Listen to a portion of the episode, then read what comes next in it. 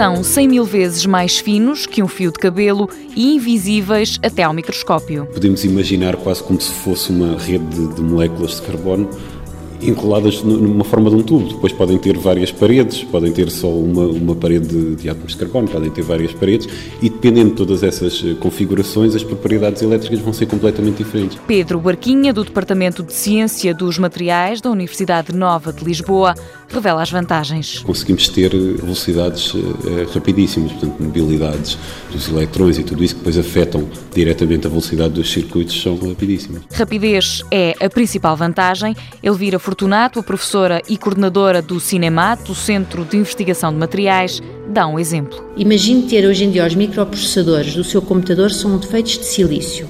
Têm uma determinada velocidade. Imagine ter um microprocessador feito com nanotubos de carbono, baseado em nanotubos de carbono. A velocidade é muito maior. Portanto, as propriedades são muito melhores do ponto de vista, neste caso, elétrico e de rapidez. Reveladas as vantagens, como é que se chega a um nanotubo? Como é que se faz um? Métodos mais usuais são processos químicos que não, à partida não têm assim uma complexidade muito grande, mas lá está, tudo depende do tipo de propriedades que nós estejamos à procura no nanotubo. De entre todos os materiais conhecidos, os nanotubos são os que têm maior resistência mecânica, não partem nem ficam deformados quando submetidos a alta pressão. É uma área também muito interessante a explorar, sem dúvida nenhuma. Mundo Novo, um programa do Concurso Nacional de Inovação BSTSF.